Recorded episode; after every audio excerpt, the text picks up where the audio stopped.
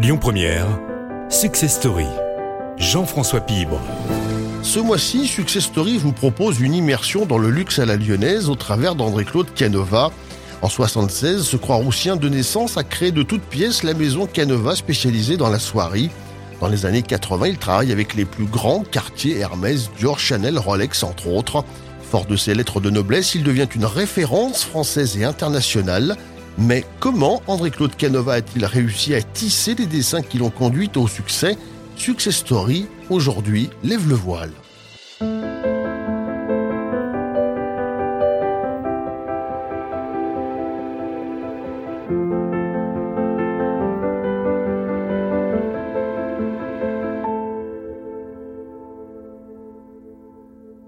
Bonjour André-Claude Canova. Bonjour Jean-François. Vous êtes de retour sur Lyon, la société euh, est créée. Comment se passent les premiers mois, les premiers temps de votre entreprise? Les premiers temps se passent, euh, bon, c'est un, travail euh, permanent, c'est donc le matin de bonne heure, le soir très tard, on avance, on progresse, et c'est vrai que ça devient, ça devient vraiment, ça grossit. De deux employés, on passe très rapidement à 7, 8, etc. Et naturellement, donc, euh, la place nous manque, nous avons beaucoup de commandes et forcément, nous sommes obligés de déménager.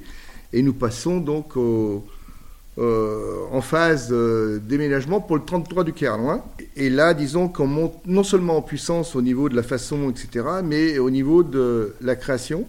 Et les premiers, les premiers euh, disons, démarchages auprès de la clientèle de de luxe euh, donc se, fait, se passe très très bien avec des grandes marques prestigieuses telles que Rolex, Chopard, euh, euh, etc., Audemars Piguet, Breguet. Et, disons que en même temps, c'est une passion. Le, les gens qui m'entourent, mes collaborateurs et tout ça, tout le monde profite, disons, de cette expérience. Je fais appel aux gens, que ce soit la, personne qui est, sur une machine à coudre, que bon, la, dessinatrice est directement en rapport avec moi, mais disons que là, tout le monde participe, on montre un petit peu ce que l'on sort, et les gens apprécient ou apprécient pas, mais ils nous donnent, tout le monde fonctionne avec euh, un, franc-parler. C'est ce que j'aime, moi, c'est que tout le monde s'exprime correctement et, dit réellement ce qu'il pense du produit que, que nous sortons. Alors justement, qu'est-ce qui explique votre succès auprès des grandes marques, très rapidement? Bah, Disons que il y a une chose qui est, vraiment euh, primordiale et élémentaire, disons, dans c'est un dessin se conçoit, mais c'est dans le détail que nous percevons réellement la beauté du dessin. Donc c'est tous ces petits détails, les uns avec les autres, qui font. J'ai toujours comparé euh, ce métier et disons euh, le métier par la suite, puisque la gravure, c'est un enchaînement lorsqu'on passe du dessin à la gravure. La gravure, c'est un, c'est, disons, j'ai toujours comparé ça à l'horlogerie. C'est-à-dire que si ça s'empile pas bien, le dessin ne ressemble à rien. Donc c'est un enchaînement, et tout ça s'enchaîne et fait que cette chaîne fabuleuse fait ressortir une œuvre, une œuvre d'art.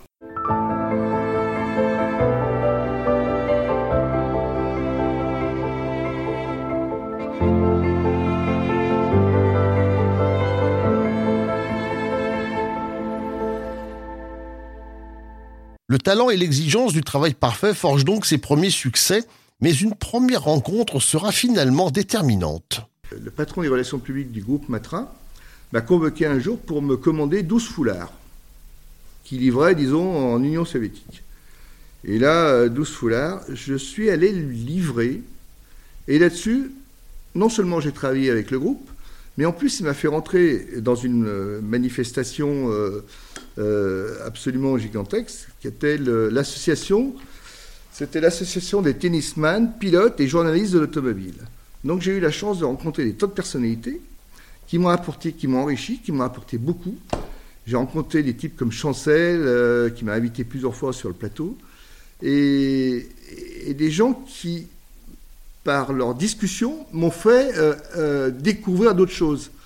Et là-dessus en ressort certains dessins naturellement, il y avait un personnage important, un pianiste assez reconnu quand même, qui, était à l'émission de Jacques Chancel. Et puis, euh, c'était l'anniversaire de mon ami Carlos. Et là, j'ai sorti un foulard sur le jazz, le rock. André-Claude Canova va également se faire reconnaître par le sport, et celui qui voulait être moniteur de ski à 15 ans va tutoyer les sommets grâce à Courchevel.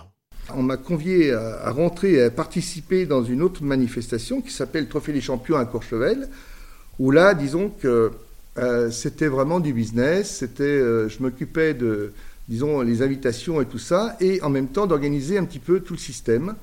J'ai rencontré des gens merveilleux avec qui je suis toujours en contact, avec Alexis Russe, concernant le cheval. Et disons que dans cette organisation, donc, euh, il y avait quand même trois chaînes de télévision qui, qui venaient, trois plateaux. Donc il y avait euh, Colaro, euh, il y avait donc avec TF1, il y avait M6 avec concernant le sport. Et à l'époque, c'était FR3, c'était pas France 3, donc FR3, et FR3, disons, avec euh, tout ce qui était le côté régional de la, région et le rapport avec la région. Et naturellement, donc, on passait à la fois donc, à la télévision, et dans cette manifestation, ma présence ne pouvait pas être, euh, pas, être simplement, disons, euh, non, j'ai décidé de créer un défilé de mode mes amis pilotes, journalistes, euh, pilotes, euh, jockeys euh, et compagnie, et, la voile, naturellement, tous les voileux, avec les perrons, la, tribu des perrons. Et donc, il y avait un concours. Et en principe, ce concours passait à la télévision. Ce qui était donc, naturellement, c'était le, défilé André Claude Canova. Donc, c'est vrai que ça m'a apporté une, image, une belle image, pas une image où, justement, où c'est un défilé de mode, etc. Non, c'était le côté, disons, sympathique. Et, tout le monde euh, jouait le jeu, que ce soit Prost, que ce soit Lafitte, que ce soit tous ces gens-là. Tout le monde euh, participait. Euh, il y avait naturellement un de mes amis qui est, malheureusement décédé, mais Sacha Distel, Julien Clerc qui venait. Et c'était tout, c'était vraiment harmonieux. Si les lumières brillent au-dessus du destin d'André-Claude Canova, ce dernier ne se détournera jamais de son métier promis et ne sera jamais grisé par le succès. À Lyon, il apportera régulièrement son soutien à de nombreuses actions économiques ou solidaires. Ce volet est le suivant, à suivre la semaine prochaine dans Success Story. C'était Success Story avec Sixième Sens Immobilier, l'immobilier à haute valeur partagée.